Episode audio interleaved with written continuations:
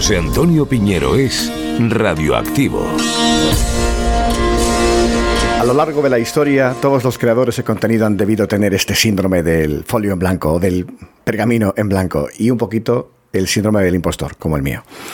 En estos tiempos de alta velocidad, de gran volatilidad de los espacios en Internet, todo el mundo recomienda que uno abra su propio canal, que cree su propio espacio si tiene algo que contar. Que lo primero es el contenido.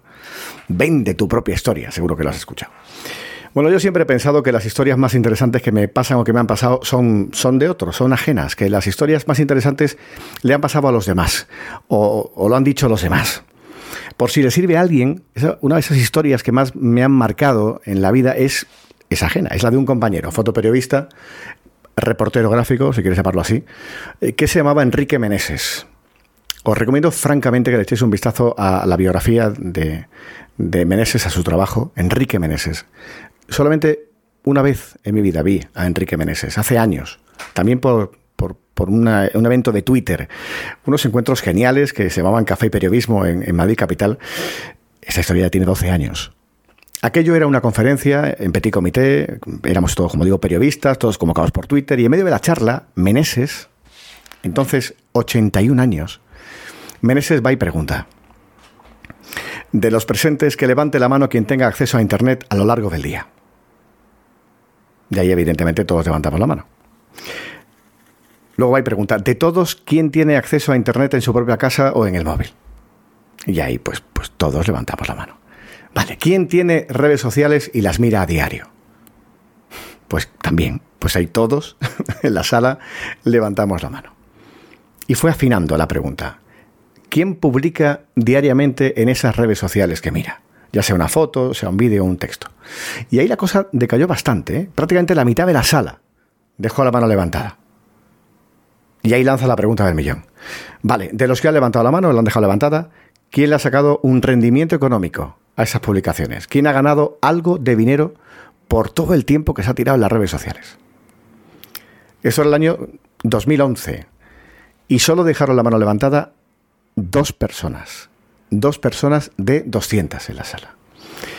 Y Meneses fue, les dio la palabra, les pasó el micro y nos contaron, bueno, era un chico, un chico fotógrafo, había vendido sus imágenes a través de, Instagram y le habían dado algo de dinero. Y la otra chica tenía por su cuenta, una cosa muy personal, un blog de viajes y había conseguido que una agencia de unos amigos pues le pagara algún trayecto, un par de noches de hotel algo, ¿no? O sea, que ninguno ganaba dinero para vivir de las redes sociales, pero le estaban sacando un rendimiento económico a lo que realmente solamente era un hobby. Entonces Enrique Meneses se dirige a todos los demás otra vez, a los 198, que nos habíamos quedado con la mano bajada, y va y nos pregunta, vale, de todos, ¿quién está en el paro? ¿Quién quiere trabajar en esto del periodismo y no está currando? Pues ahí más de la mitad levantó la mano porque no tenían, no tenían trabajo. Y Meneses les dijo, ok, y si no trabajáis gratis, ahora que tenéis tiempo, lo que más os gusta, si no escribes diariamente, si no publicas creaciones tuyas por amor de una foto, un vídeo, por lo que supuestamente te apasiona, ¿eh? que es el periodismo, ¿cómo pretendes, si no publicas tú nada, que una empresa te lo pague? A ver si lo he entendido bien. Porque este consejo me ha perseguido a mí todo el tiempo, ya, siempre. Lo contaba ya donde he podido. He seguido este toque de atención de Meneses desde entonces. Y hasta ahora, toco madera, hasta ahora me ha pasado que nunca me ha faltado trabajo. Y no me estoy tirando el moco. Eh, nunca me ha faltado trabajo porque, por esta visión, nunca he dejado de trabajar, aunque en ese momento nadie me estuviera pagando por ello. Así que, moraleja, carpe ¿eh? Aprovecha el tiempo por tu cuenta. Bueno, pero esta historia es, es muy profesional y, esto que está arrancando, esto que estás viendo, es un diario público, es un daily. Eh, lo que debería contar aquí supuestamente es algo más personal. Y creo que ya lo hice en el primer episodio de este podcast, de este radioactivo, en julio de 2021. Se, se titula Pepecano, por si lo quieres recuperar. Pero aquí lo voy a explicar un poco mejor. Porque aquella historia nace durante la pandemia. La pandemia nos cambia la vida a todos yo tenía justo antes de la pandemia tres trabajos. Eh, esto, no es tampoco un pegote, ¿eh? es una casualidad, fue una cuestión de suerte. En ese momento tenía tres cositas que hacer, quizá no sé decir que no, Pero además es que había sido padre, la peque, la peque muy peque. Mi padre lejos, estaba en una residencia de ancianos, estaba cada vez peor, había sufrido un ictus hace años. Y una semana antes de que nos confinaran, yo había decidido dejar uno de los tres trabajos, el que me estaba ocupando, que era muy duro, las noches y los fines de semana. Y así podía pasar más tiempo con la familia. Fíjate, ¿eh? lo, lo decido una semana antes, lo firmo una semana antes de que estalle la pandemia, de que nos confinaran a todos. Yo me quedo en casa con la familia, más tiempo con la niña pequeña. Yo quería tiempo para viajar a Cádiz, estoy en Madrid, y para ver más a mi padre, a la familia, pero va y nos confinan. Y al final todo el día con la niña, porque cierra la guardería y no se puede viajar por el país porque estábamos confinados durante meses. Y mi padre en una residencia de ancianos, en ese momento.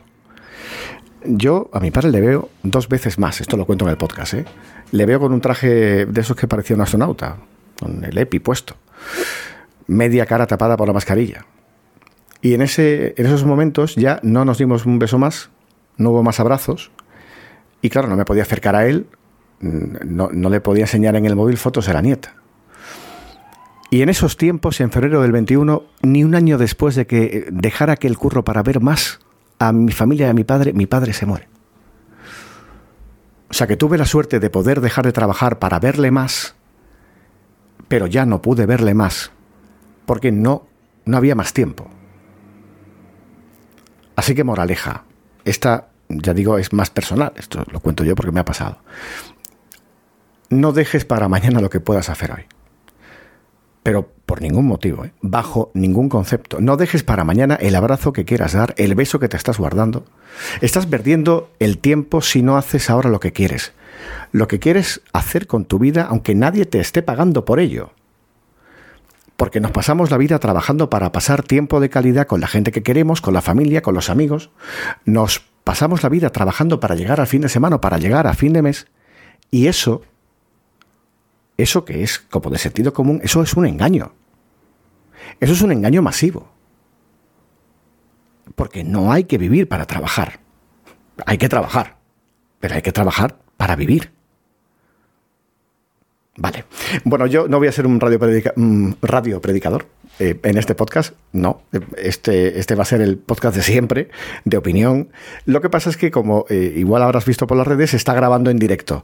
Así que voy a estar cada noche a las 11 11 horas de Madrid, en X, antes conocido como Twitter, y después lo vas a tener como estás viendo en todas las plataformas. Y como siempre también tú vas a tener la última palabra, porque igual seguramente me temo, no, no vamos a compartir todas las noches la misma opinión de lo que uno cuenta aquí.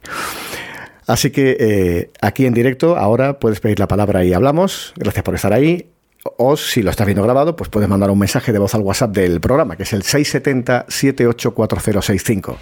670 784065. Salud y suerte.